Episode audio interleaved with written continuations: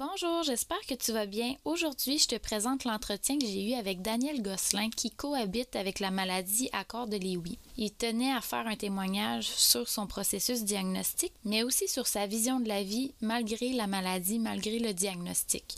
Donc, je te laisse écouter ça. Je m'appelle Roxane, je suis psychoéducatrice et je me spécialise dans l'accompagnement des proches aimants de personnes vivant avec des troubles neurocognitifs. Une des choses qui me tient énormément à cœur, c'est ton bien-être. C'est pour cette raison que je veux t'outiller dans ton rôle pour préserver ta santé, mais aussi éviter ton épuisement. Sache que dans le podcast, j'utilise le terme proche aimant plutôt que proche aidant parce que souvent l'aide que tu apportes est un acte d'amour.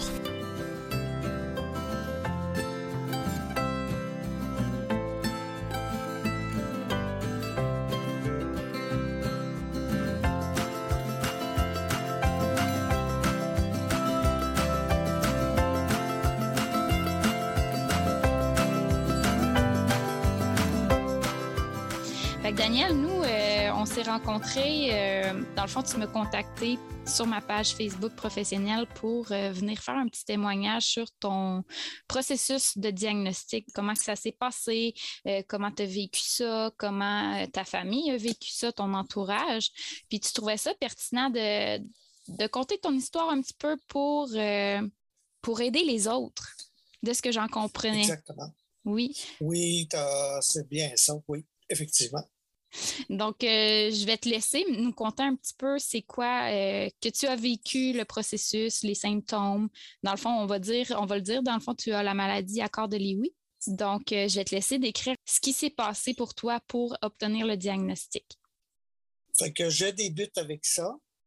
Euh, pour commencer, j'aimerais dire bonjour à tous et merci de prendre quelques minutes pour entendre mon témoignage. Le but de, l'exercice, c'est de reprendre confiance en moi, cette confiance dont elle est différente d'avant, euh, d'avant la maladie, bien sûr. Ce témoignage va m'aider à reprendre cette confiance et un gros merci à Roxane pour euh, m'aider de cette façon-là. Pour commencer, euh, ce matin, je vais vous présenter la chronologie des événements et ensuite comment j'ai vécu ça, ainsi que ma fille, ma famille, car eux aussi, ont, ils ont vécu cette période d'angoisse. Donc, je me présente. Je vais commencer plutôt par la chronologie pour bien comprendre les choses. Début, début des Bon, la chronologie, c'est simple. Début des symptômes, perte de poids, appétit et fatigue vers mars 2020 avec symptômes dépressifs, consultation avec le médecin traitant qui a transféré vers le rhumatologue parce que je suis atteint de la euh, je suis atteint de, l'arthrite rhumatoïde sévère et arthrose. Donc, il a transféré le, dossier à ma rhumatologue en août 2020. On a passé euh, une série d'examens, euh, d'examens et tout pour ensuite, notre, le, rhumatologue m'a ensuite transféré en médecine interne. Médecine interne, j'ai passé beaucoup de tests qui n'ont pas été concluants. En octobre 2020 jusqu'en septembre 2021, pour donner euh, référence vers le neurologue qui croyait au Parkinson. Le neurologue croyait au début que c'était de l'anxiété, angoisse, mais avec des symptômes très précis sur lesquels euh, j'insistais, mais la thèse du Parkinson n'était que peu probable. Référence pour évaluation avec un neuropsychologue avec qui, j'ai passé une série de tests en une journée sur la mémoire et autres habiletés cognitives. Décembre 2021, diagnostic du corps de Louis établi en phase précoce car il avait les signes et symptômes typiques de la maladie. Diagnostic en collaboration avec le neuropsychologue sans être en mesure de le voir par IRM. Selon le neurologue, phase précoce de la maladie avec espérance de vie de plus ou moins 15 ans, mais probablement augmentation des symptômes vers l'âge de 65 ans. parce que là, là Daniel, excuse-moi de t'interrompre, parce que là, dans le fond, ton diagnostic, tu l'as eu à quel âge? J'ai eu le diagnostic, dans le fond, à 59 ans. 59 ans, fait que là, tu es rendu à 60. 60. 60 ans. OK. Fait c'est ça. Quand, quand tu dis précoce, là, c'est parce que tu étais en bas de 65 ans. Oui, exactement. Exactement. Parce que je suis en 2020, moi, j'avais 59 exactement. Donc, j'ai eu le diagnostic j'avais l'âge de 60 ans, dans le fond, parce que j'ai eu 60 ans.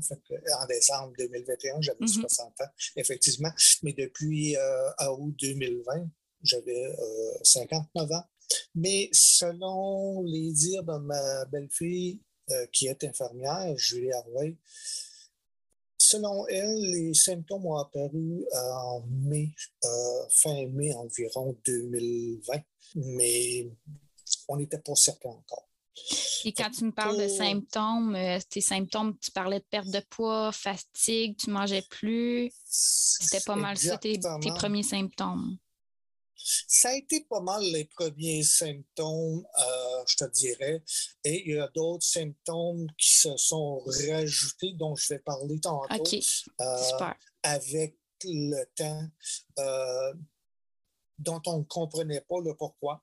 Mais avec le diagnostic, on a pu comprendre finalement que, bon, tout s'est comme résorbé. Donc, je vais vous parler dans quelques instants. Super, je vais te laisser y aller.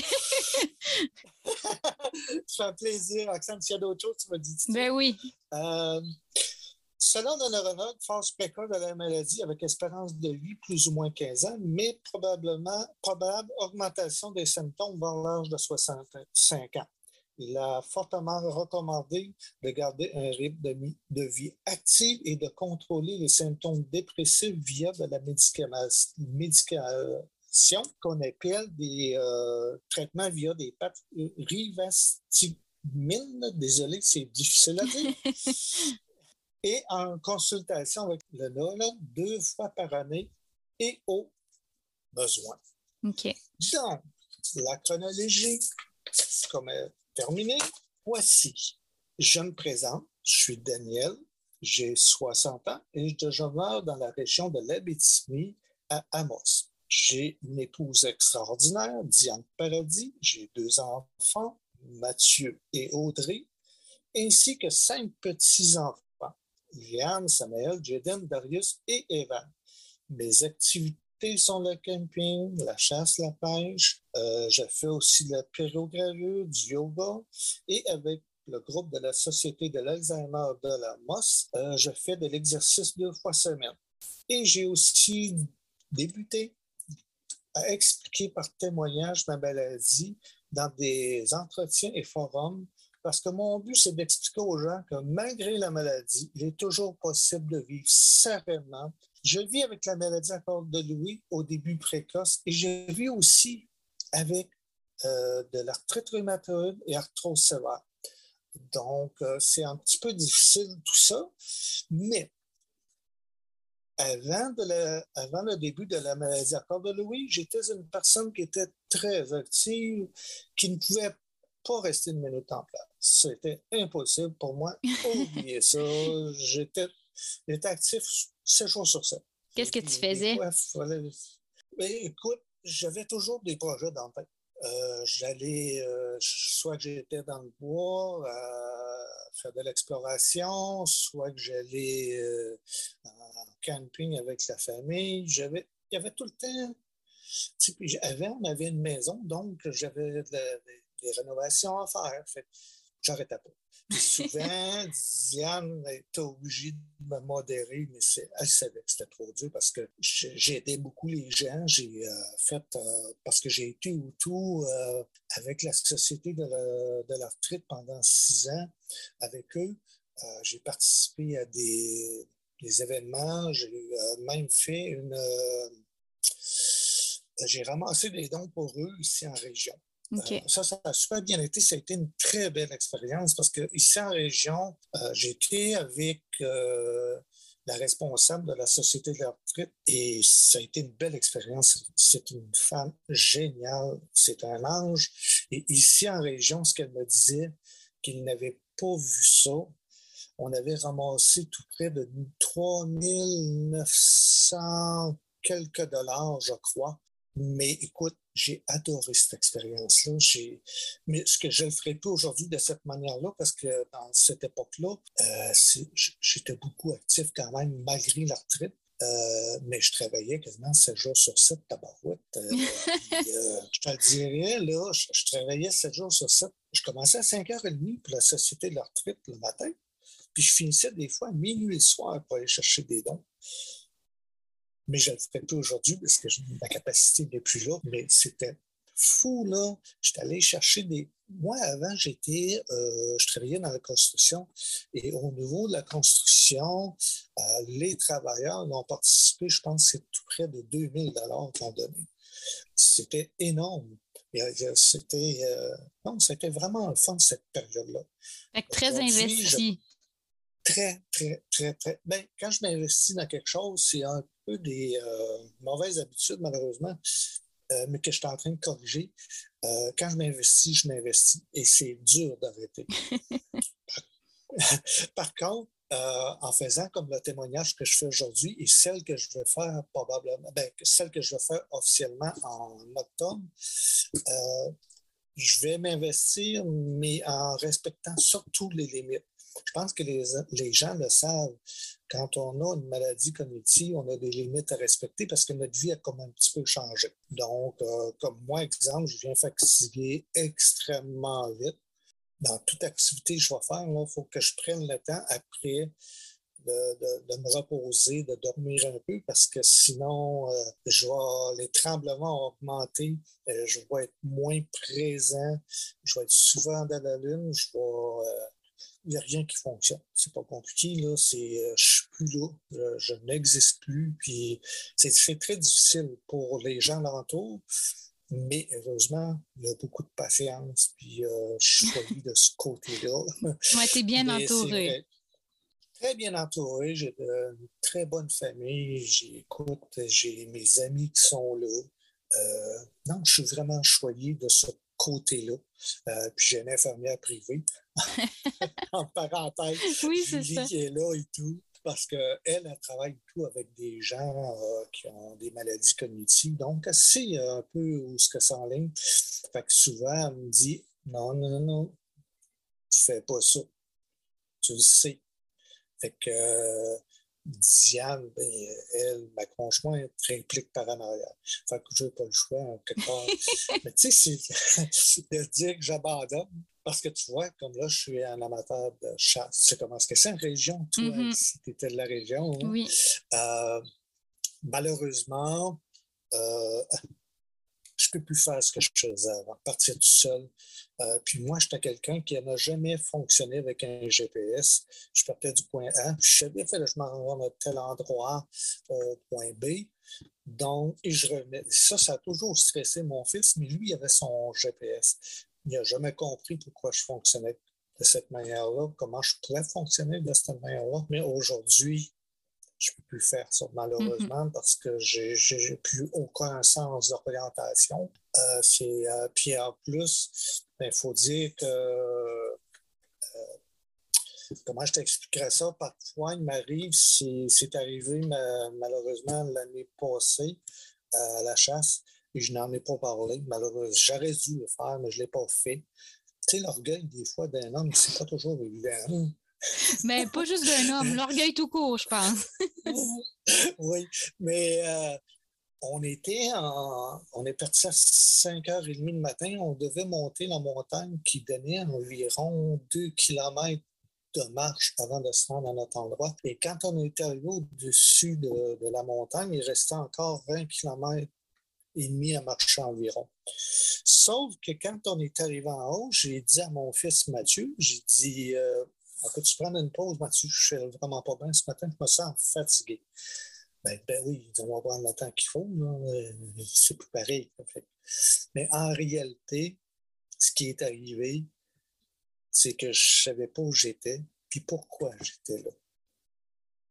Et je n'ai jamais mentionné à Mathieu. Ce que j'ai fait, j'ai pris les. Mais là, Mathieu, il dit T'es sûr que ça va bien? J'ai dit oui, tout est correct. Je me sens mieux. Je vais juste te laisser l'arbalète dans les mains parce que je suis trop fatigué. Mais en réalité, c'était pas ça. C'était. J'étais vraiment perdu. mais je voulais quand même continuer euh, cette journée-là. Mais finalement, ben, j'aurais dû en parler. Et aujourd'hui, quand je regarde tout ça, puis je comprends les gens, euh, ce que je disais tantôt, quand là, cette année, on n'y va pas dû à des changements de, la maison, rénovation et tout, mais euh, Mathieu va être constamment avec moi tout le temps. Il ne pourra plus dire ben, je vais prendre deux minutes, je vais aller voir telle chose et je reviens. Parce que ces deux minutes-là peuvent être euh, dramatiques dans le sens où si je perds le fil du temps, je ne sais pas ce que je suis rendu et pourquoi je ne suis pas là, euh, je peux bien partir sans banc puis il ne sera pas. Mm Mathieu doit être constamment avec moi. Et c'est la même chose quand je vais en ville avec ma conjointe. Euh, ah, je vais aller voir telle affaire et avoir me suivre à partir de là parce que ça peut m'arriver à l'occasion de ne pas savoir pourquoi je suis là, puis pourquoi, qu'est-ce que je fais là. C'est, pas évident, c'est des deuils, mais je te dirais que euh, avant le diagnostic, ça a été une période extrêmement difficile pour moi et extrêmement difficile pour la famille et les amis parce que on, vivait dans quelque chose qui, était noir, tout simplement. On ne savait pas ce qui se passait. Et j'avais des comportements qui avaient beaucoup changé dans le sens où euh, j'étais agressif pour absolument pour rien. Mais on ne comprenait pas j'avais un collègue, là, j'ai un ami, c'est-à-dire, euh, je te dirais, moi puis lui, c'est les deux. Puis à un moment donné, je l'avais invité avec nous euh, à la chasse, puis j'ai, écoute, je m'en ai pris à Daniel, là, comme du poisson pourri, tu peux même pas t'imaginer comment. Daniel, il n'en revenait pas. Lui, il a figé là, puis il comprenait pas. Mais il a comme pas réagi, il a laissé ça aller les choses parce qu'il savait que j'allais pas bien, mais il comprenait pas ma réaction, puis il s'est revenu à quelques reprises parce qu'il comprenait pas, mais il a compris, comme la famille, après le diagnostic, tout est devenu clair pour tout le monde. Pourquoi ces réactions-là? Euh, il y avait des réactions, euh, je te dirais, avec Diane, euh, je m'en veux encore aujourd'hui, mais tout était inconscient. La maladie, c'est comme ça, tout se fait inconsciemment. Euh, j'ai fait pleurer Diane plusieurs fois. Euh, j'ai fait pleurer Julie plusieurs fois. Et c'était hors de contrôle, complètement. Je dirais, là, c'était la période la plus noire qu'il n'y avait pas, la plus... C'était incroyable. Euh, j'étais très agressif, pas physiquement, il faut, faut s'entendre, c'était surtout verbalement pour des niaiseries incroyables. Puis je m'en étais pris à ma fille, j'en ai pris à, mes, à mon fils. Il n'y a rien qui fonctionnait. Ça a été une période d'insécurité pour tout le monde. Puis quand tu vivais ces périodes-là, est-ce que tu t'en rendais compte ou c'est le après-coup? Est-ce que tu t'en souviens de tout ça ou c'est vraiment comme que eux autres qui te rappellent ou. Euh? Euh, je te dirais que ça se faisait automatique. Ça partait pour eux absolument aucune raison. Comme une lumière, là, une switch on-off. Oui, exactement la même chose. C'est exactement ça. Puis, parce que je m'en rappelais, oui, mais en même temps, je disais, mais c'était Dieu qui comprenait rien. C'était tout le temps le fond. C'est parce que la famille et les amis savaient qu'il y avait eu des changements au niveau du travail il y avait des changements euh, dans mon comportement, bien sûr. il, y a, beaucoup de choses. Et eux autres m'en avaient parlé, mais euh, je refusais de voir ces choses-là. C'était impossible pour moi. Ça, c'était clair. Et euh, m'a donné un bel exemple en même temps. On est des êtres humains en quelque part, puis des fois, mais oui, euh, avant de connaître la maladie, des fois, je m'emportais. Diane, écoute, était capable de garder le contrôle. C'était pas long qu'elle me ramenait sur terre, c'est une fraction de seconde. Mais quand on a eu cette période d'agressivité, elle n'avait plus le contrôle. Elle avait très peur parce que j'étais hors de moi-même comme on n'avait jamais vu. C'était terrible. Se dit, là, mais ça faisait partie de la maladie qu'on a découvert par après. Mhm. Euh, on a après le diagnostic, on a tout compris beaucoup de choses. Euh, j'ai eu des, à un moment donné beaucoup d'hallucinations, euh, qui fait partie aussi de, la maladie. Donc, je me souviens que les premières fois, ben, je me battais avec des lions, des puis de boules. Ah, c'est vrai. Pas Oui, je te dirais, ça valait tellement réaliste. Euh, à un certain moment donné, euh, j'ai frappé Diane à trois ou quatre reprises. Heureusement, ce n'était pas sans gravité, mais euh, je me souviens qu'à un moment donné, à deux reprises, elle a eu de la difficulté à marcher parce qu'elle a eu tellement de coups de pied, là, on avait de la misère à marcher parce qu'elle avait mal aux jambes. Puis je l'ai frappé à un moment donné dans le dos à coups de poing. suite à ça, elle, s'est rendue compte, elle a capté vite je te jure, quand elle vite, quand elle voyait que. Ah, c'est pas drôle pour elle, parce qu'elle travaillait à travers ça. Et euh, quand elle voyait que je commençais à bouger là, moindrement, elle se levait, elle se tassait complètement et elle attendait que cette pause-là passe pour revenir se coucher au lit. Puis des fois, ça pouvait durer 15-20 minutes, mais il n'y avait rien à faire. J'étais pas là, donc il n'y avait rien à faire. Puis tout passait. C'est ça, c'était des hallucinations que j'avais. Je voyais des personnages. Euh, je me suis même vu. ça, ça a été une grosse question que j'ai demandé à la neuropsychologue quand je l'ai rencontrée. Et à un moment donné, j'ai compté que j'avais vu un matin, j'étais debout à 5 heures le matin, j'ai vu quelqu'un à la salle de bain, un enfant, j'ai cru que c'était Liane. Mais ce que je ne comprenais pas, c'est qu'il y avait un pyjama des années 70. il y a quelque chose qui ne marche pas, c'est sûr. Mais j'observais toujours savoir quand est-ce qu'elle allait sortir, Liane, mais il n'a jamais sorti. Elle n'a jamais sorti. Donc, je suis allé voir, puis il n'y a pas de ça. Et la neuropsychologue me disait, quand c'est toi que tu t'es vu quand tu étais petit, tu es revenu en arrière. Souvent, ça arrive dans des cas comme ça, mm. dans les maladies cognitives. Je suis revenu en arrière. C'est pour ça que je me voyais avec un pyjama. Puis je me souvenais de ce pyjama-là. OK, c'est vraiment avec des images de, choses que tu avais connues. Là. Oui, parce que quand j'étais petit, j'avais j'avais des grands bras, moi, puis j'avais les cheveux châtains. La même coupe de cheveux, mais ça ne me disait rien, mais je savais que j'avais vu quelque chose. Et quand la neuropsychologue m'en a parlé, c'est toi qui s'est vu dans ces années-là. J'avais quoi, 10 ans, puis je revenais pas. Mm. Mais elle dit oui, ça arrive, ça va t'arriver encore sûrement. Fait que, euh, heureusement, c'est arrivé juste une fois.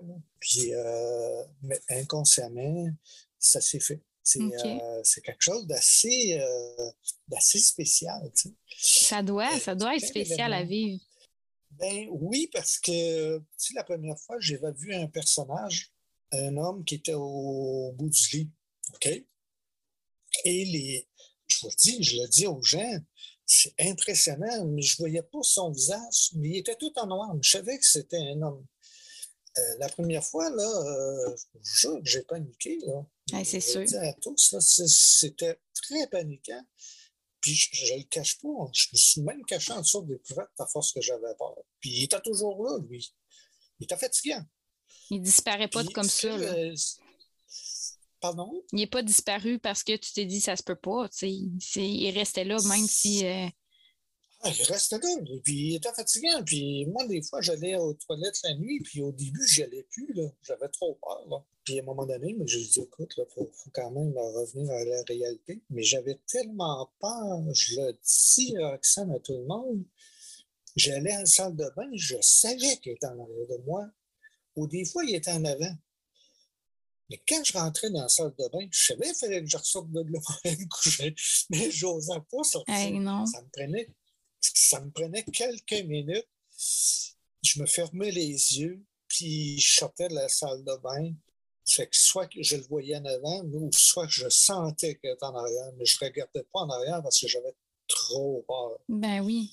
Et, mais avec le fil du temps, ce personnage-là, je te dirais, la dernière fois que je l'ai vu, euh, c'est à Val parce que maintenant on est rendu à moi. Et euh, la dernière fois que j'ai vu ce personnage-là, puis j'avais commencé ça de toute façon, je l'ai vu, euh, je sortais de la chambre à coucher pour aller aux toilettes encore, puis j'ai vu qu'il y avait quelqu'un dans le cadrage de porte. Je pense dans le, dans le coin du frigidaire, son rue, de la façon que c'était placé. Puis je croyais que c'était Mathieu qui venait me jouer un tour, comme d'habitude.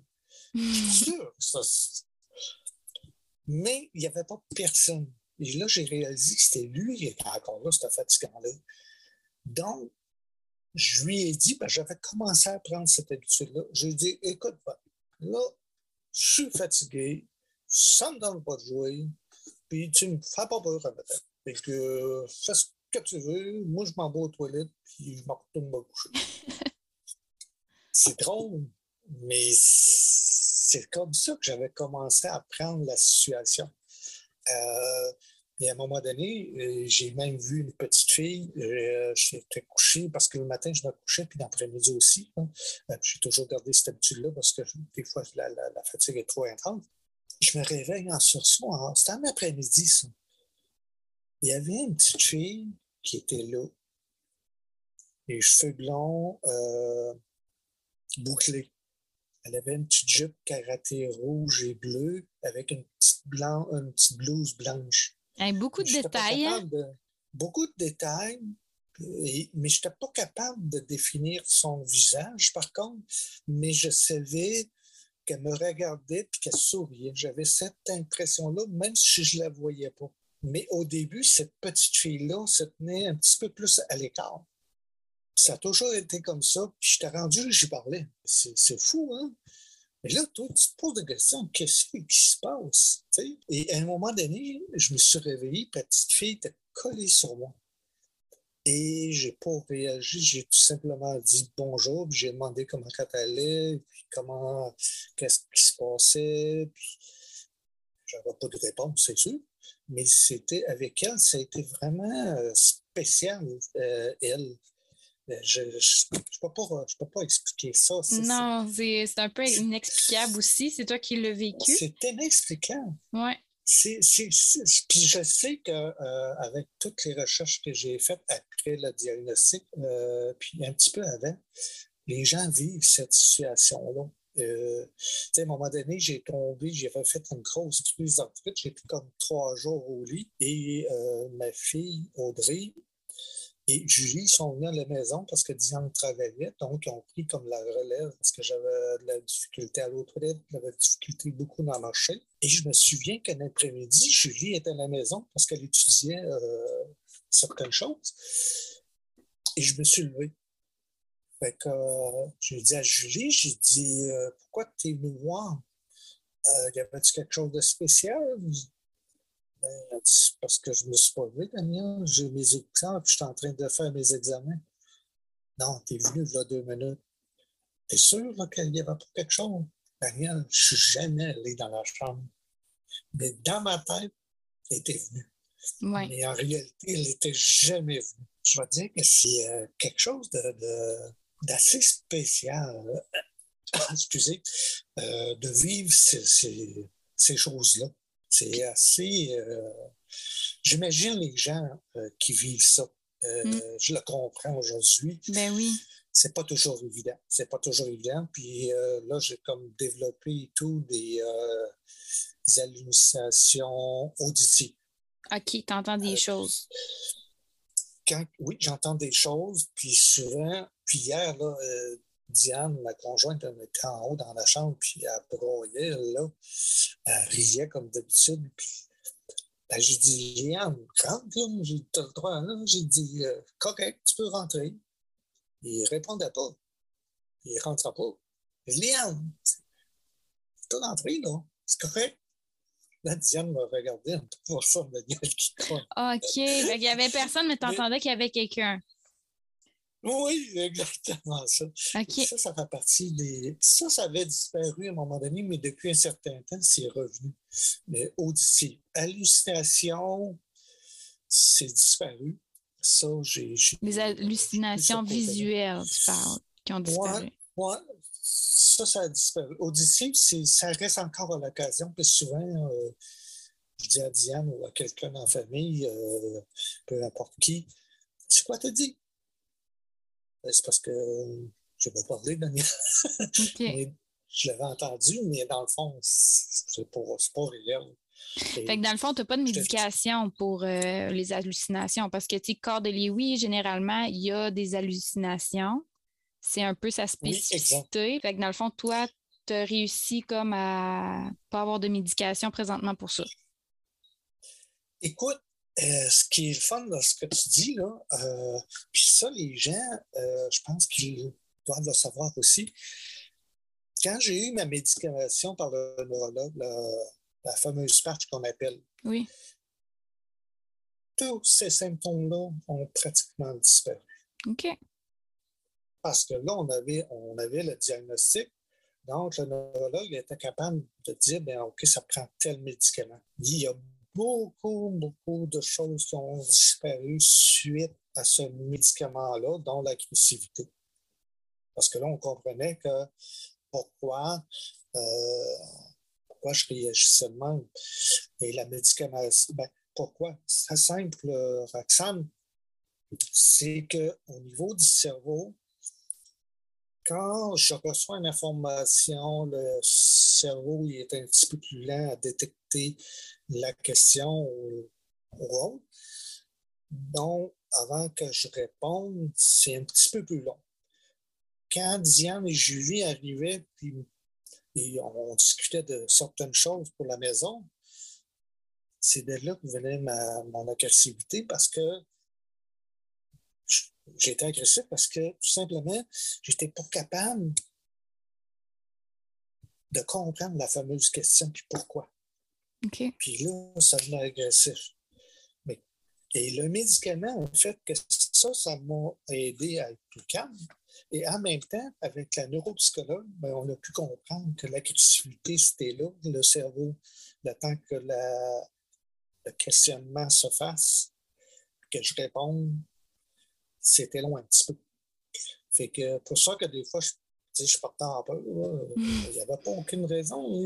C'est juste parce que je ne comprenais pas.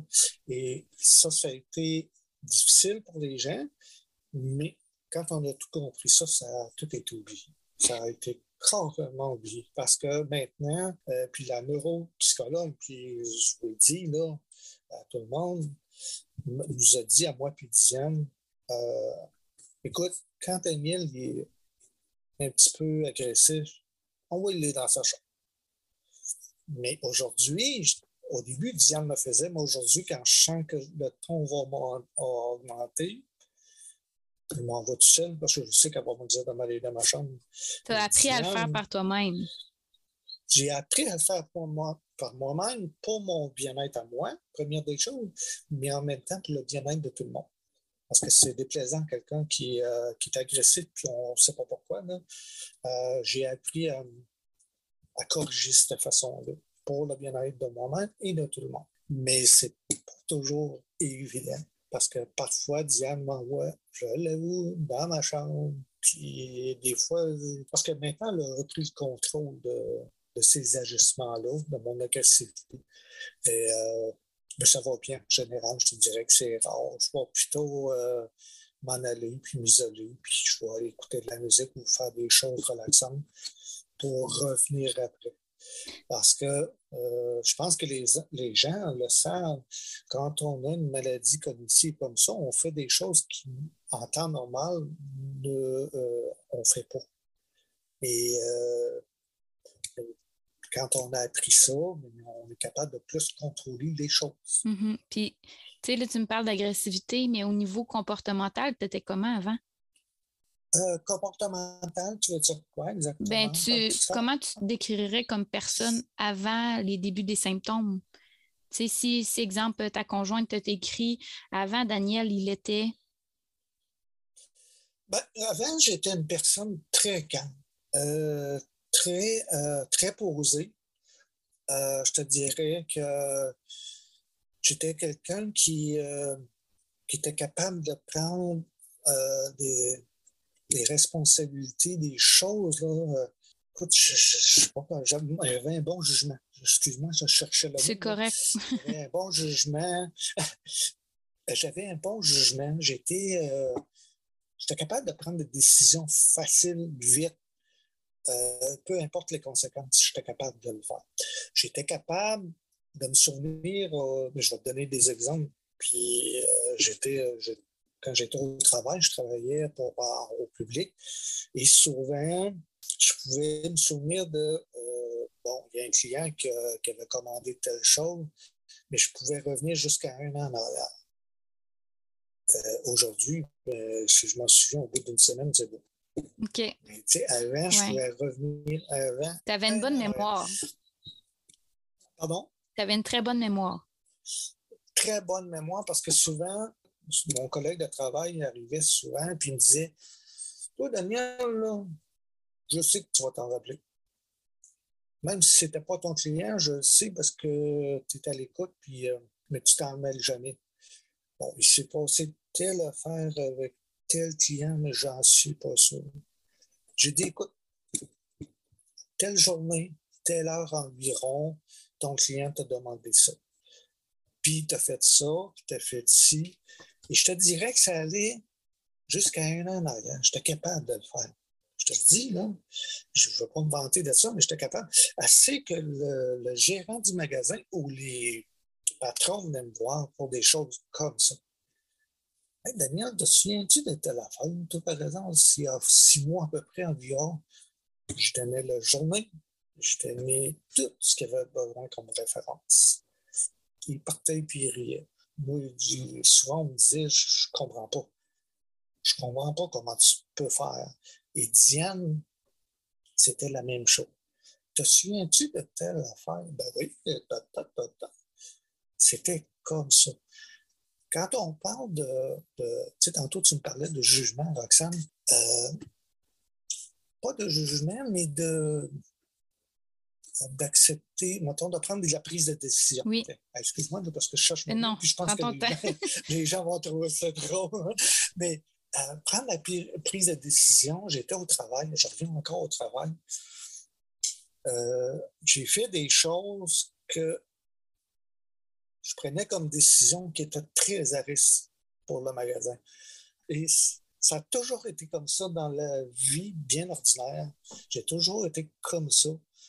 Aujourd'hui, je suis plus capable de faire ça, malheureusement. Euh, aujourd'hui, c'est toute Diane qui doit prendre les prises de décision, doit euh, faire telle ou telle chose parce que mon jugement n'est plus bon. Euh, c'est difficile, c'est les deuils. Mm-hmm. C'est des deuils, en quelque part. Mais euh, avant, j'étais comme ça. J'étais quelqu'un d'actif. J'étais quelqu'un qui était capable de prendre des décisions très difficiles, autant en famille qu'au travail. Euh, peu importe. Tout était normal. Mais aujourd'hui, ces choses-là n'existent plus parce que je ne sais pas comment de fois depuis que ça que c'est arrivé que la prise de décision était vraiment pas bonne. Puis euh, je dirais qu'à un moment donné, euh, je vais donner un bel exemple. J'ai appelé l'audio, euh, l'audiologiste, parce que je suis malentendant aussi, pour quelque chose, puis j'ai dit oui. Mais dans le fond, il fallu que je dise non. puis ça a failli me coûter 100 cette décision-là que j'avais prise. Mais l'audiologiste, était tellement gentil que lui, euh, il savait ce que je vivais. Donc, euh, regarde, Daniel, on oublie ça, c'est pas grave, oublie ça. Je m'excuse, j'ai pas pris la bonne décision, j'ai pas, le jugement n'était vraiment pas bon. Il était compréhensif. Euh, oui, très compréhensif, puis en même temps, écoute, je te dirais qu'après le diagnostic, ça a été plus difficile avant le diagnostic mais après le diagnostic, euh, j'ai su accepter des deuils. J'en fais encore. Il y a des choses qui sont plus difficiles que d'autres. On parlait tout à l'heure de la chasse. Euh, mais en général, ça a été plus facile pour moi, pour ma famille et tout, euh, suite au diagnostic. Drôle à dire, mais le diagnostic, ça, bien, ça a bien été, ça a réglé mille et un problèmes.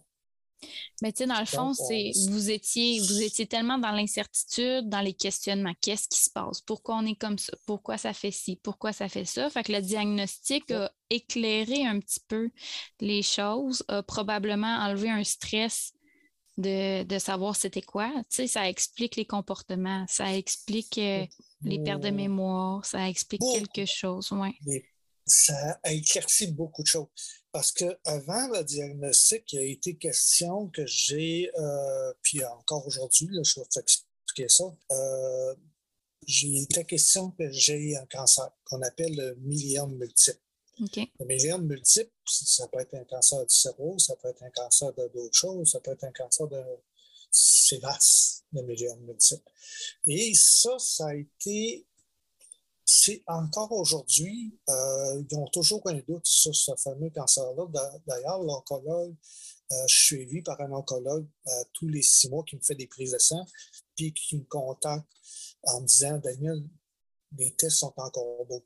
C'est comme s'ils seraient dormants. On va dire ça comme ça. Puis ça, je vais être suivi à vie parce que il y a, des, il y a certains examens qui ont révélé ça, mais pas à 100 j'ai toujours euh, cette inquiétude-là en quelque part, mais comment fait pour je, passe à d'autres choses. Puis depuis le diagnostic, comme je te dis, notre vie a changé. Ma vie a changé, celle de ma famille a changé. Quand tu fais un deuil, mais euh, ta famille, les amis, il faut qu'ils le fassent aussi. Il faut qu'ils le vivent aussi. Ils vivent en quelque part. Hey, Daniel, il ne peut pas aller dans le bois tout seul. Puis comme Mathieu, il a eu beaucoup de misère. je te dirais qu'aujourd'hui, mon fils a encore beaucoup de misère avec ça parce que je trouve ça difficile parce que là, je suis plus autonome euh, comme avant. C'est-à-dire, tu ma mémoire n'est plus là. Puis lui, ça l'énerve au coton. Euh, je me suis fait chialer justement en fin de semaine. Diane était avec nous on était dans le groupe, puis Diane était là. Puis je me suis éloigné un petit peu. Euh, je me suis fait ramener à l'autre, ça là. Mais tu j'ai encore cette tendance-là. Puis ça, ça stresse énormément Mathieu, ces choses-là.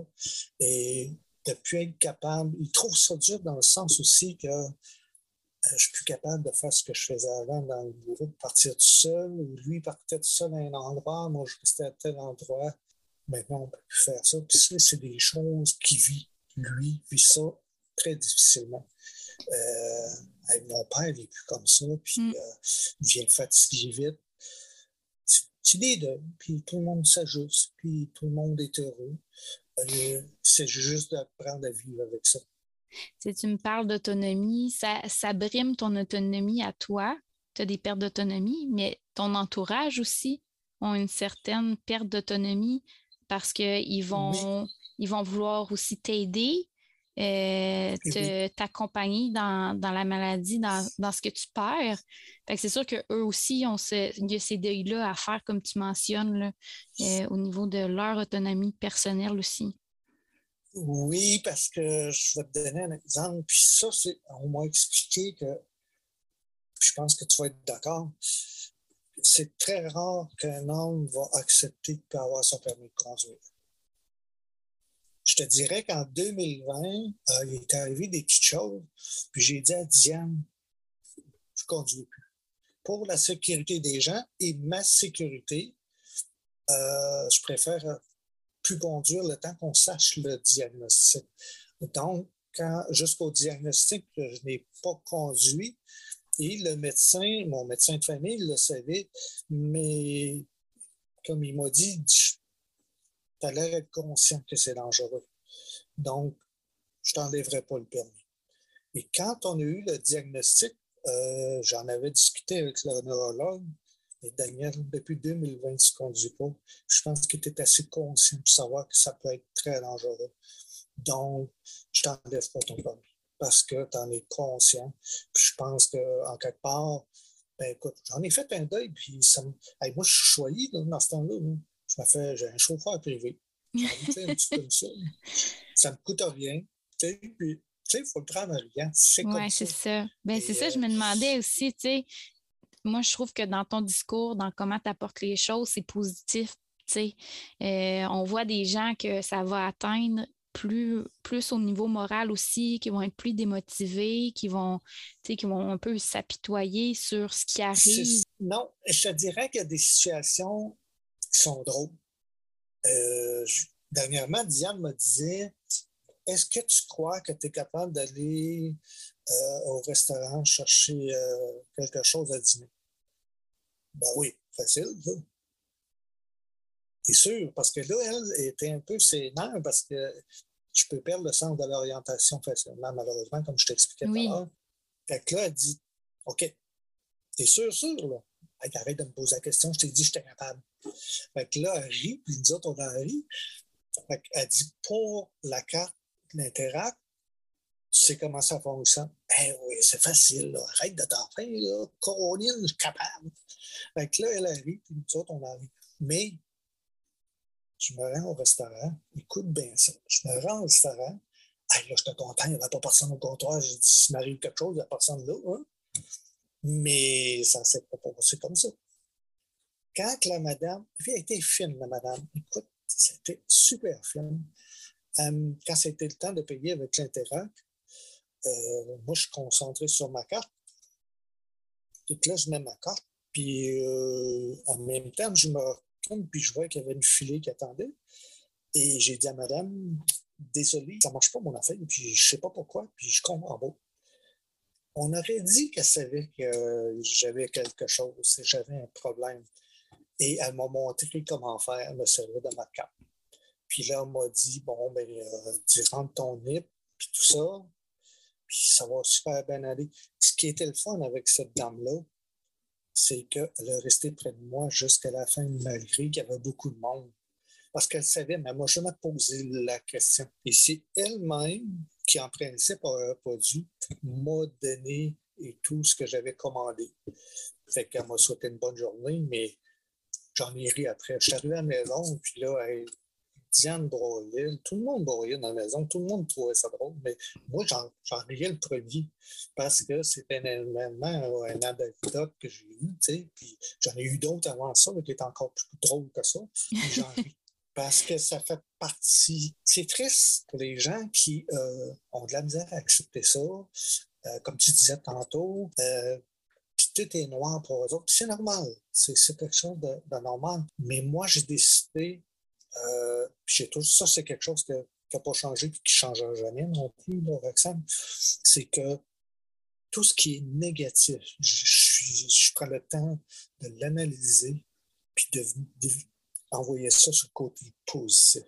Parce que je pense qu'en quelque part, je dois. Euh, comment c'est ma façon de remercier ma famille, mes amis, ceux qui sont proches, euh, d'accepter ces choses-là, puis de dire, ben regarde, puis d'être euh, serein, puis positif.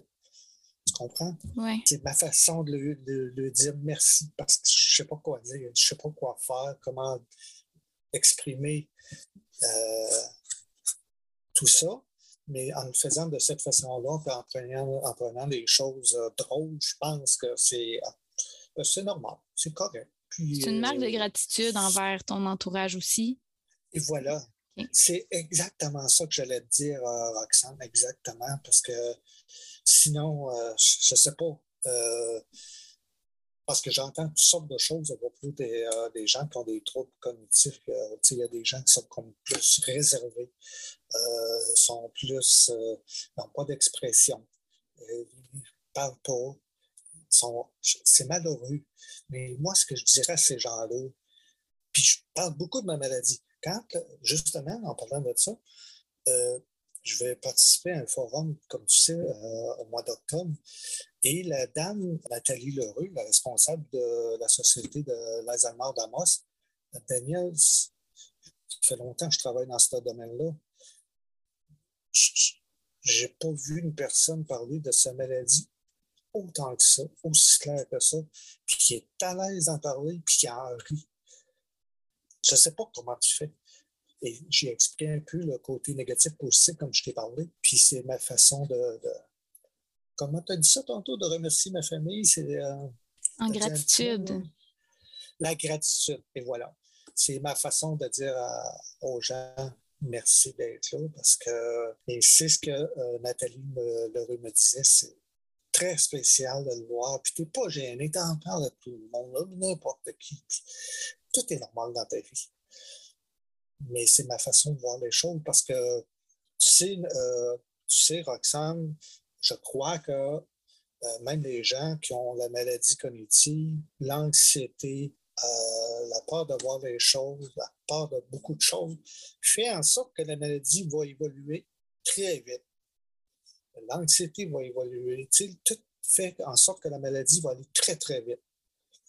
Mais moi, moi, personnellement, j'ai décidé non, non, non, non. Tu t'es invité, mais tu vas écouter ce que je te dis, pardon.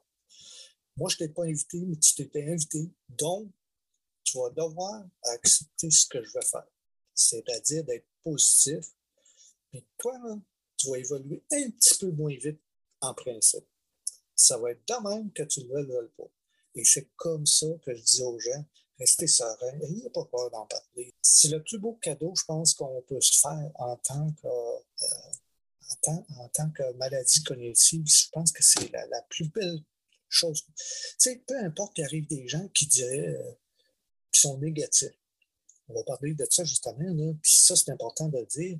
J'ai des amis que je n'ai plus. Parce que j'avais dit au début que je ne voulais pas entendre aucun. Euh, je ne voulais pas qu'ils se prennent pour des docteurs. on dire ça comme ça, des spécialistes. Puis je répété, je ne sais pas comment de fois, puis je dis qu'aujourd'hui, je ne tolère plus ce genre de, personnes-là. Et il y en a qui sont obstinés quand même à.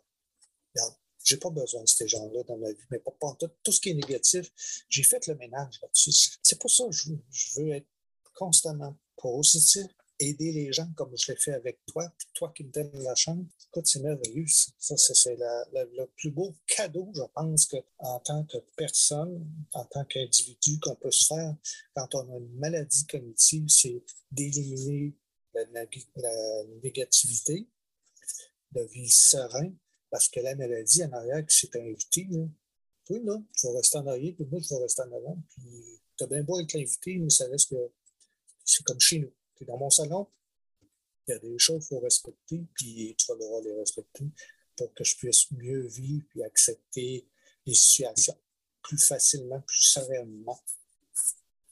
Tu acceptes la maladie, tu sais qu'elle est là, mais tu ne te laisses pas abattre par elle. Tu dis, ben, je vis avec toi, tu es là, mais je vais faire du mieux que je peux pour vivre ma vie, puis être heureux, puis rendre, euh, faire des activités, être heureux avec ma famille. voilà, parce qu'on euh, fait plein d'activités. Ma conjointe, écoute, euh, ça, c'est quelque chose que les gens, écoute, c'est quelque chose de, bien spécial. Ma conjointe travaillait pour, elle travaillait dans un entrepôt pour une grosse compagnie, puis ça faisait longtemps qu'elle était là. les gens l'adoraient. Et quand on a déménagé ici à moi, ça m'est arrivé, puis sans me prévenir, elle est arrivée, puis là, elle me dit Je voyagerai pas. Entre Amos Fallard pour euh, mon emploi. Fait que, ben là, j'ai dit Tu vas faire, ah, ben, tu vas trouver un autre, euh, un, autre, euh, un autre emploi à Amos. Non, elle dit Il n'y en a pas question. Parce que moi, ce que je veux, là, Daniel, là, c'est de profiter de chaque moment, chaque seconde, chaque minute avec toi pendant que tu es encore en pleine conscience, que tu es encore très autonome. Et ça, je veux en profiter avant que ça arrive, parce que selon le neurologue, vers l'âge de 65 ans environ, la maladie va apparaître beaucoup plus. Mais elle, c'est ça qu'elle dit. C'est parce que ça arrive, je veux en profiter avec toi, puis vivre pleinement avec toi ces jours-là. Et je, vais me retenir pour pleurer, là, mais euh, c'est touchant. Puis mes enfants, c'est la même chose. Ils vivent là, 100 000 avant de la même façon. C'est quelque chose. Là. Et écoute, tu ne peux pas demander mieux que ça. Puis ma conjointe est prochaine, prochainement, parce que prochainement, c'est le fun. Prochainement, fait encore mieux. Parce qu'il y a quelqu'un qui a dit ça à un moment donné qui s'appelle Puis ça, ça a toujours resté, hein, cette affaire-là. Sauf que euh, puis je vis et tout avec euh, la retraite. Donc, euh, je viens de terminer une grosse crise récemment. Puis c'est très difficile pour moi, mais pour Diane tout, parce que parfois je suis obligé de, obligé de me donner mon bain puis me laver parce que c'est trop douloureux. puis les crises, ben, on a su récemment, puis là, je vais avoir d'autres examens par le rhumatologue parce que les crises se sont rapprochées et euh, des nouveaux symptômes qui sont apparus qui sont très aigus, très difficiles à gérer. Donc, quand je vis ça, ça veut dire que ma maladie, malheureusement, va avancer parce que j'ai beaucoup de tremblements, je suis moins attentionné, je suis moins. Mais je ne suis pas agressif. Euh, un petit peu impatient, je ne le cachera pas. C'est normal, je pense, à quelque part, mais j'ai quand même une limite, puis Diane le sait aussi. Fait que, sais, je reste tranquille dans mon coin. Mais ça ne m'empêche pas, par exemple, de continuer à avancer, puis je prends ça en rien. Puis je te dirais, euh, en parenthèse, je fais la pyrogravure, donc ça prend quoi à mes mains? Et la pyrogravure, puis justement, lundi prochain, avec la Société de l'Alzheimer, la pyrogravure, donc, quand j'ai des tremblements, les premières fois, je me dit comment je vais faire ça? Hey, peut pas. Euh, la pyrogravure, dans le fond, c'est un dessin que tu vas brûler sur du bois. Donc, euh, ça prend de la dextérité, ça prend de la mémoire, ça prend. Il faut que tu sois créatif. C'est bon, ça, pour les gens qui ont une maladie cognitive. Mais les tremblements, et des fois, là, euh, quand même, je vais faire. Je vais trouver ma solution. J'ai une main gauche, je prends ma main gauche, je prends ma main droite, puis je continue. Un peu plus long, plus de patience, mais on a des beaux résultats. Euh, j'ai trouvé la solution, c'est de cette façon-là. Sauf que quand les, tremblements sont extrêmes, euh, à ce moment-là, je n'ai pas le choix d'abandonner parce que même parfois ma main gauche va trembler. Donc, euh, mais en général, je, si je vois que je ne suis pas capable de contrôler, je vais prendre ma main gauche puis je vais la mettre avec ma main droite. Les deux ensemble font un travail génial. Fait que, on continue à rester positif à travers ça. oui, c'est sûr. Puis tu sais, ce qui est intéressant aussi, c'est que tu l'as appris, la pyrogravure. C'est pas quelque chose que tu faisais avant. Ah, j'ai toujours détesté ça. Moi, le travailler sur le bois, oublie ça. Ah, c'est quelque chose que tu as commencé après le diagnostic pour, euh, pour toi. Là. Ben, je te dirais que j'ai commencé ça avant le diagnostic. Avant? Pour rester quand même. Hein. Oui, pour rester quand même. Euh, pas faire de dépression inutile pour rien. on n'a pas besoin de ça dans notre vie. Mais malheureusement, ça fait partie de la, vie. Mais euh, c'est des choses que j'ai écouté des vidéos j'ai appris comme ça, puis je, fais d'autres choses présentement. je, suis en train de faire, j'ai d'autres projets en tant que, je suis en train de faire, que je vais faire. Mais dire aux gens, occupez-vous. Venez-vous occuper.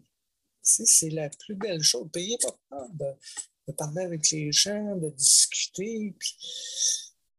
C'est la plus belle plus beau cadeau, je pense, qu'on peut se faire de cette manière-là. Puis ceux qui nous, en, qui nous entourent, ben, qui nous protègent en quelque part, ben, les autres sont heureux de nous voir comme ça, puis dire, ben, moi, je te dirais, là, les gens sont. Fois, ben, ils n'en reviennent pas de la façon que j'agis. Je ne vais pas me vanter de ça, mais c'est ma façon, ma perception de voir les choses. Euh, être négatif, ben, écoute, je ne suis pas capable. Je suis pas capable j'ai des gens que je connais, là, qui sont malades. Mais aujourd'hui, je ne m'en occupe plus. Parce que ces gens-là sont trop, trop négatifs. Et puis, ce qui, me choque en quelque part, c'est qu'ils ne s'aident pas. Sais, ils restent tout le temps dans le petit coin, puis là, ils se plaignent, mais un petit peu de misère avec ça. J'ai de la misère avec ça. Puis, mais avant, je t'aurais dit, ben, je les ai réécoutés, j'ai arrêté fait. Mon, aujourd'hui, je le fais plus. Parce que ils font rien pour, s'aider. Et ils font absolument rien pour s'aider. Ben, pourquoi que je le plaindrais puis pourquoi je l'aiderais?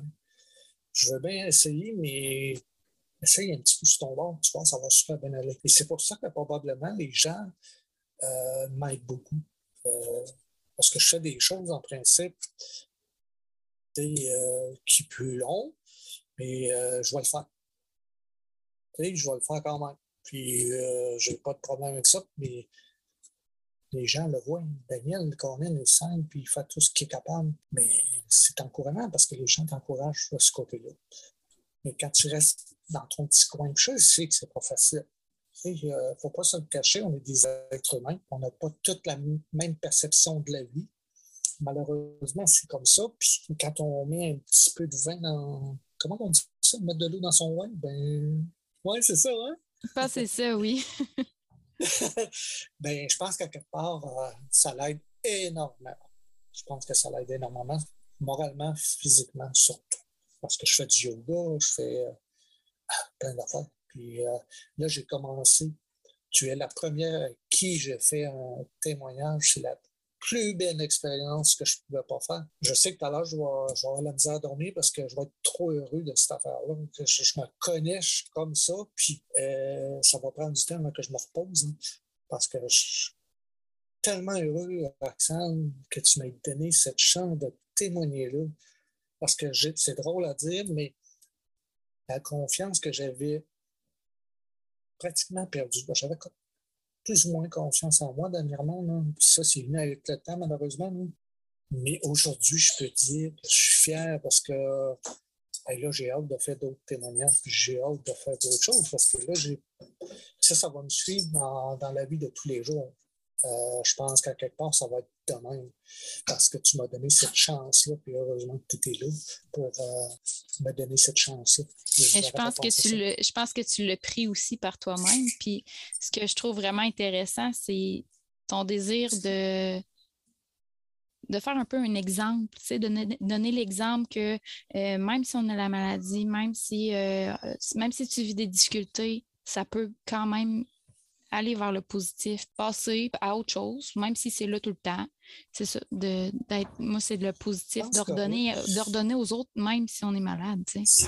Pas se laisser définir ben, par la maladie. Oui, c'est ça, exactement. Parce que mon but, c'est exactement ça, Roxane. C'est même si les gens écoutent présentement, si je suis capable d'atteindre une personne, puis qui dit, mais finalement, Daniel puis Roxane, ben, Hein. c'est pas, pas si compliqué que ça, finalement. Hein. Regarde, on va mettre de l'eau dans notre vin, puis euh, go, go, go. Si on est capable d'atteindre, toi et moi, une seule personne, c'est le plus beau cadeau qu'on ne pourra pas avoir tous les deux.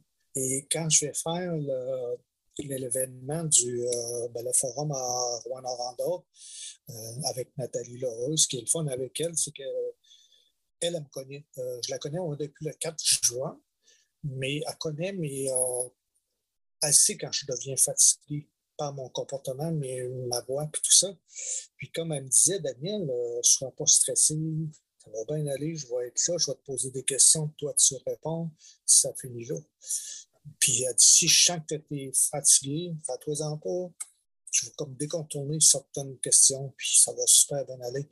Mais je pense que ça va aller encore mieux parce que tantôt, je vais y envoyer un message. Je pense que ça va encore mieux parce que euh, aujourd'hui, je me sens super bien. J'ai confiance en moi. Je suis sûr de moi. C'est la première fois avec Sam depuis deux ans que je me sens comme ça. C'est drôle. En deux ans, c'est la plus belle chose qui, peut qui puisse m'arriver aujourd'hui, c'est ça. Et j'étais nerveux, anxieux, avant, euh, qu'on fasse ce témoignage-là. Mais là, je, je me sens rassuré, je me sens bien dans ma cour. Et euh, je pense que je vais lever des montagnes aujourd'hui avec ça parce que c'est la plus belle expérience qui pouvait m'arriver aujourd'hui. Euh, écoute, c'est magique. Parce que je souhaite aux gens de vivre cette expérience-là. Je vous le dis, c'est bénéfique. on ne peut pas demander mieux. Euh, moi, en tout cas, là, mon invité là, vient de manger à claque parce que là, pensait de me rendre nerveux, mais euh, profiter. Mais là, elle se rend compte que finalement, il est calme. Puis, tu sais, c'est vraiment intéressant ce que tu dis, tu sais, de. Tu, sais, tu me parles que c'est un gros événement pour toi, puis que tu étais nerveux, mais finalement, tu sais, si ça atteint juste une personne, peu importe que ce soit un proche aimant, que ce soit une personne qui a la maladie, de juste comprendre un peu plus ce qui se passe dans la tête d'un proche, ça peut aider énormément à mieux interagir, à être dans une meilleure communication, puis de diminuer le stress aussi du quotidien. Oui, c'est très important parce que le stress, il ne faut pas oublier que c'est un facteur déterminant pour euh, la maladie. Plus qu'on est anxieux, euh, plus qu'on est la maladie va évoluer très vite. Euh, je vais vous donner un exemple. Le docteur Barada, mon neurologue, me disait euh, Moi, je suis arrivé là, en vêtements légers, sport, là, si on veut. puis, et là, il m'avait fait assis sur sa petite temps pour m'examiner. Puis là, il me dit, en terminant, Daniel, il dit reste comme que tu es habillé. Naturel, tu sais, c'est simple, c'est. Tu sais, là, c'est léger. On va dire ça comme ça. Il dit reste habillé comme ça. Puis, tu vas voir, ta maladie va prendre du temps à évoluer parce que tu es, positif. Puis, de toute façon, tu sais, euh, je sais pas comment dire ça, mais j'oublie le mot, malheureusement, là, mais euh, je suis je suis décontracté. Ça. J'ai trouvé le mot. Yes. yes je suis décontracté. Euh, il reste comme ça.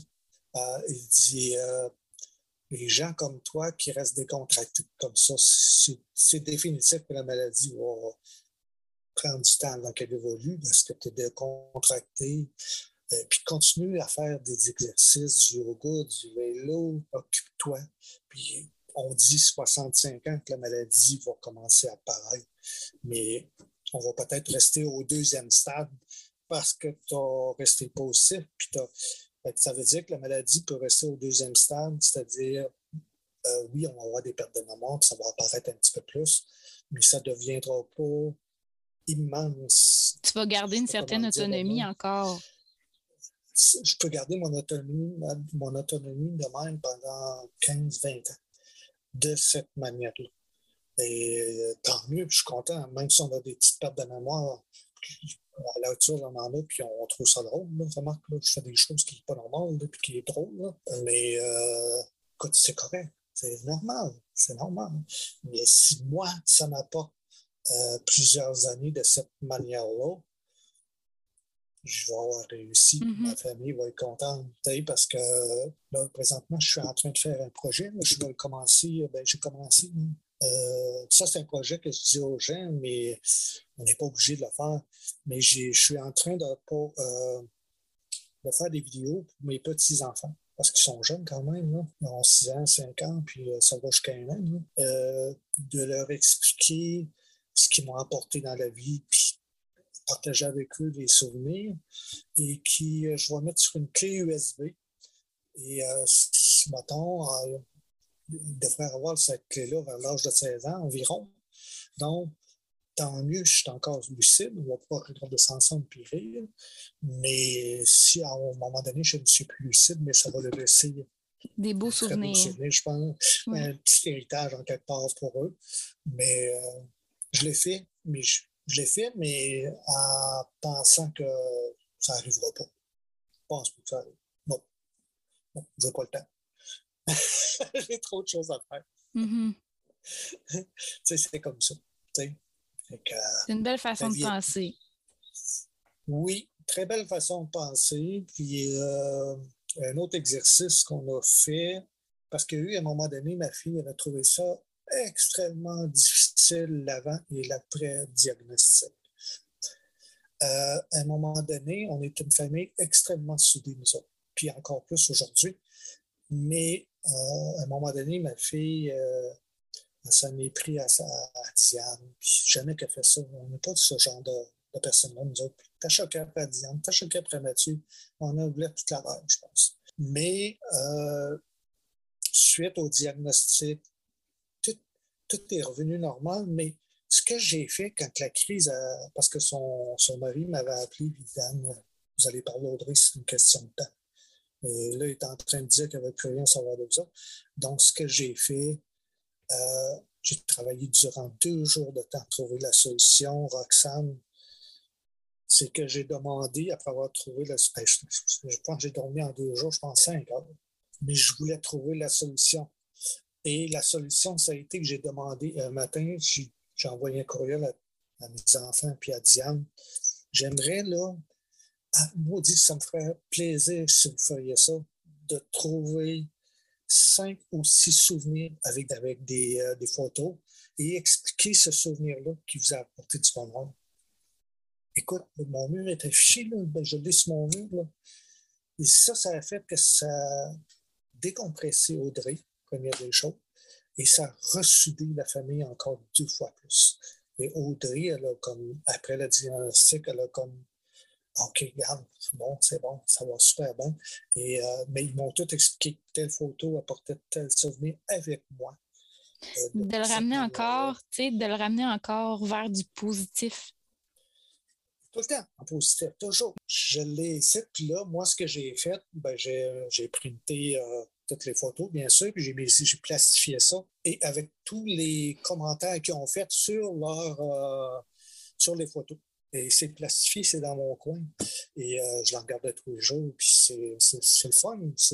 Ça a juste reçu. Mais j'étais épuisé après. À cette fois, j'avais dormi 5 heures. non, c'est ça. Ben, là, la Diane a dit non, non, on va prendre la petite cam parce que là, ça va vraiment pas bien ton avant. Hein. Mais je me suis levé un matin, puis c'était fait. Je savais de quoi. J'avais trouvé ça à minuit soir. À minuit soir, je commençais déjà à, à écrire ce que je voulais avoir. c'est fou, là. Mais ben, ça a porté fruit. C'est ça. Parce que ça aurait été très difficile, je pense, perdre le contact parce que moi, Claudry, on, est extrêmement proches toutes les deux.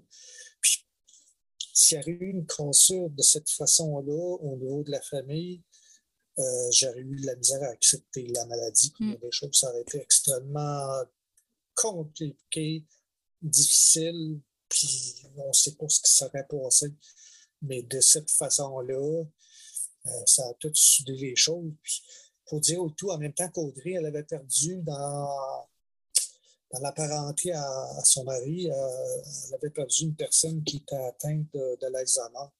Euh, c'est-à-dire qui était atteinte de la maladie, justement, encore de Louis. OK. Mais fait que là, ça. quand même, ça a tout arrivé dans le même temps. Puis lui, euh, son mari est extrêmement négatif sur ce côté-là. Euh, parce qu'il était, venu à la maison à un moment donné, j'ai resté calme. on attendait parce qu'on voyait qu'il était très, euh, très expressif, très négatif. C'est ça. Tu nous annonces ça, puis là, on est en Noël, puis là, tu vas mourir dans pas long. Fait qu'il y avait des événements qui faisaient que c'était plus difficile. Là c'était très, très, très, très difficile. Puis là, Diane m'a regardé, tout le monde m'a regardé. Ils ont dit Daniel va sauter, c'est sûr. Je n'ai pas réagi. Je, savais ce qu'il vivait, je comprenais ce qu'il vivait. Et euh, après le diagnostic, euh, il a compris que finalement, ben, je ne mourrais pas ce matin non plus, là, euh, mais que c'était pas pareil. Il mm-hmm. faut, faire la différence. Lui, il a quand même, euh, le monsieur avait, je pense, 75 ans, mais moi, j'en ai 60. Euh, non, c'est comme ça la vie. C'est comme ça la vie, Roxane. Puis je dis aux gens, profitez-en au maximum avec ce que vous aimez. Mm. Puis là, je sais que tu avais préparé comme une liste de choses que tu voulais aborder. Y avait puis que je t'ai sorti un peu de ton cadre, là. Y avait-tu autre chose que tu aurais aimé dire aux prochainement ou aux personnes qui ont la maladie? Non, parce que j'ai tout dit ce que j'avais dit, ce que j'avais C'est vrai? Euh, le temps écrit. Yes. Mais non, c'est le fun. Puis ce que je dis à ceux qui ont cette maladie-là, puis aux prochains dents, surtout aux prochains dents, euh, n'ayez pas peur de, vous exprimer dans vos émotions parce que quand on retient ça en dedans, parce que moi avant j'étais comme ça, je, je n'étais pas quelqu'un qui exprimait, même au niveau des douleurs, je ne suis pas quelqu'un qui va. Non. Mais j'ai appris avec cette maladie-là à m'exprimer émotionnellement et tout, ce que je ne faisais pas avant. Et je pense que c'est bénéfique en quelque part, autant pour le prochain dent. Tu sais, pour le prochain dent, c'est pas facile. C'est vraiment pas facile. Tu euh, moi, je sais parce que Diane le vit, euh, puis elle se plaint jamais. Je ne verrai pas, à moins que je me trompe, Roxane, tu vas me le dire, mais on ne voit pas ces gens-là se plaindre. Mais ils gardent tout ça dedans émotionnellement. Mais il euh, faut pas regarder ça. Puis la personne qui est malade, mais malheureusement, on va devoir vivre avec ça parce que c'est une maladie qui est dégénérative, donc on sait qu'il avoir une fin en quelque part. Mm-hmm. Puis moi, je, le, je vais vous donner des exemples sur ça, ce que je dis là. Je l'ai dit à Diane. là, je ne sais pas ce que je pense. Je euh, je me sens pas bien. Je me sens fatigué. Je suis. Euh, je suis en Puis c'est normal parce que ça fait partie. Euh, la maladie à corps de Louis, c'est. Euh, ça, ça swing, c'est un bon puis Il y a beaucoup de fluctuations. Fait que ce que je dis aux gens, dites-le. Moi, je le dis à Diane, ce que je faisais jamais avant. Bon, aujourd'hui, je suis bon, je suis fatigué, ça ne me tombe pas de parler à personne, puis euh, je vais rester dans ma chambre. Fait qu'elle me dit, parfait, mais tu as le droit à une journée, pas plus. mais tu sais, en même temps, ça la, prépare, ça la prépare, ça lui fait dire, bon, ben aujourd'hui, c'est peut-être pas le bon moment d'essayer de, faire des activités ou d'aller le voir, euh, il a besoin d'un temps pour lui. Fait que, tu sais, ça, la prépare en tant que prochain membre à mieux être avec toi aussi, mieux, intervenir. puis... Euh, puis ça, ça, là, ça, ça l'affecte la prochaine dame, c'est-à-dire à, mieux comprendre, on veut dire, comme tu viens de dire, mais en même temps, la famille sait que, regarde, aujourd'hui, on ne le fatiguera pas, il est fatigué, ça va pas bien. Puis c'est drôle à dire, mon petit-fils, il a 6 ans, euh, Liam, écoute, c'est un enfant tellement protecteur. Là, il vient me voir, là, ben, puis ça a l'air que tu es fatigué, puis euh, tu vas être tranquille. Oui, Liam. Regarde, s'il y a quelque chose, tu m'appelleras, puis je vais en t'aider. Ben, c'est ça qu'il dit. Mais tu vois, c'est de ne pas avoir peur de dire à la prochaine langue, aux proches, aujourd'hui, je suis fatigué, je me sens pas bien. Et Liam, c'est un bel exemple. Puis même son petit frère, il y a deux ans, là, euh, Samaël, c'est la même chose. C'est exactement le même principe. Ils viennent me voir, puis là, ils me font des câlins, puis là, ils m'abrient, puis je regarde, euh, euh, puis ils reposent soi, là, puis alors, on, on, va faire des jeux ensemble quand tu vas être reposé. C'est le fun. Pourquoi? Parce que j'ai exprimé mes émotions mm. et ça rassure tout le monde en même temps, autant Julie qui est infirmière, parce qu'on est infirmière, on sait que les infirmières, mais la préoccupation, c'est que le patient soit euh, bien. Mm. Et elle, ça l'évite à se poser des questions pourquoi il est de même aujourd'hui? Mais elle ne se pose pas ces questions-là parce qu'elle sait que je suis mollo. Puis euh, ça me donne pour parler, puis ça va faire partie de la vie parce qu'en même temps, il ne faut pas oublier que les gens qui ont. En tout cas, je ne sais pas si c'est même avec toutes les maladies cognitives, mais je sais que la maladie à part de Louis, les gens sont sujets à beaucoup de dépression oui, oui. C'est pas mal. Ça, je vais éviter ça. Mais on est des êtres humains en quelque part. Puis écoute, ça fait partie de la vie. C'est mm. tout ce que j'ai à dire. Écoute, je souhaite bonne chance à tout le monde. Je pense que c'est. Euh, puis réaliser, continuer à réaliser vos rêves, puis n'a pas peur de, les faire. Puis même si ça prendrait du temps, c'est pas grave. Euh, la vie continue, la vie est belle. Puis euh, en tout cas, personnellement, moi, c'est ça comme ça je l'apprends, et euh, avoir confiance en soi. Ça, c'est la recette merveilleuse. Je te remercie beaucoup de ton témoignage. C'est vraiment, euh, c'est ah. vraiment apprécié. Puis, tu sais, ce que, dans les dernières phrases que tu as dit, moi, j'avais aussi entendu, tu sais, pourquoi s'empêcher de communiquer quand on est encore capable? Fait que je trouve ça, euh, je trouve que tu viens de le nommer aussi, tu sais, tu sais que ça, qu'à un moment donné, ça va être plus difficile de communiquer tes besoins, tes désirs, tes sentiments. Fait que pourquoi pas le faire tant qu'on est capable, même si on n'a pas des troubles neurocognitifs, tu sais. Fait que ça, c'est une phrase qui m'a vraiment marqué aussi. Euh. ça, tu as raison. Même si on n'a pas des troubles cognitifs, on doit absolument, je pense que c'est la recette gagnante, c'est exprimer ce qu'on ressent pour éviter. Tu sais, moi puis Diane, ça fait euh, au-dessus de 40 ans qu'on est ensemble. On a toujours, euh, ben, sauf point de l'occasion, il y a des choses que je ne disais pas toujours. Je m'exprimais pas quelqu'un qui va s'exprimer beaucoup. Oui, mais pas autant. Mm-hmm. ça a été difficile pour Diane. Aujourd'hui, je la comprends pourquoi elle va trouver ça dur parce qu'il fallait toujours qu'elle devine. Mm-hmm. Mais aujourd'hui, non. si ça serait recommencé, je n'hésiterais pas un instant parce que c'est trop beau. Euh, je ne sais pas comment dire, mais c'est magnifique pour tout le monde. Mm. Et voilà. Ben, merci beaucoup, Daniel. Puis euh, je te souhaite une belle continuité dans ton positivisme. Puis euh, de, donner au prochain aussi, c'est vraiment un bel objectif. Oui, puis j'insiste encore à dire aux gens, aux prochains aidants, ceux qui ont une maladie cognitive ou qui n'ont pas de maladie cognitive en tant que telle, de, de laisser des commentaires. Même si c'est négatif, pas grave. Pas grave parce qu'on est capable de le transformer en positif et ça va m'aider à moi de m'ajuster et euh, dans les témoignages, puis ça va t'aider à toi en même temps à dire, ben OK, regarde, euh, on a de très beaux commentaires, on a eu des négatifs, on va y corriger. Euh, puis je pense que de cette façon-là, toi, ben, ça va te permettre en même temps d'être créatif dans autre chose, d'avancer encore plus, puis dire, hey, regarde, j'ai des bonnes idées à ce temps. en ayant ces commentaires-là. C'est vrai, vrai. Dans le fond, tu, tu, parles de commenter l'épisode. Oui, oui. Ça, les, les gens, ils peuvent, euh, ils vont pouvoir le faire sur ma page Facebook euh, Roxane Villemot-Loignon, psychoéducatrice, ou sinon, euh, vous pouvez aussi m'écrire à info à commercial roxanevl.com. Puis c'est sûr que moi, je vais faire un retour avec Daniel si jamais j'ai des commentaires.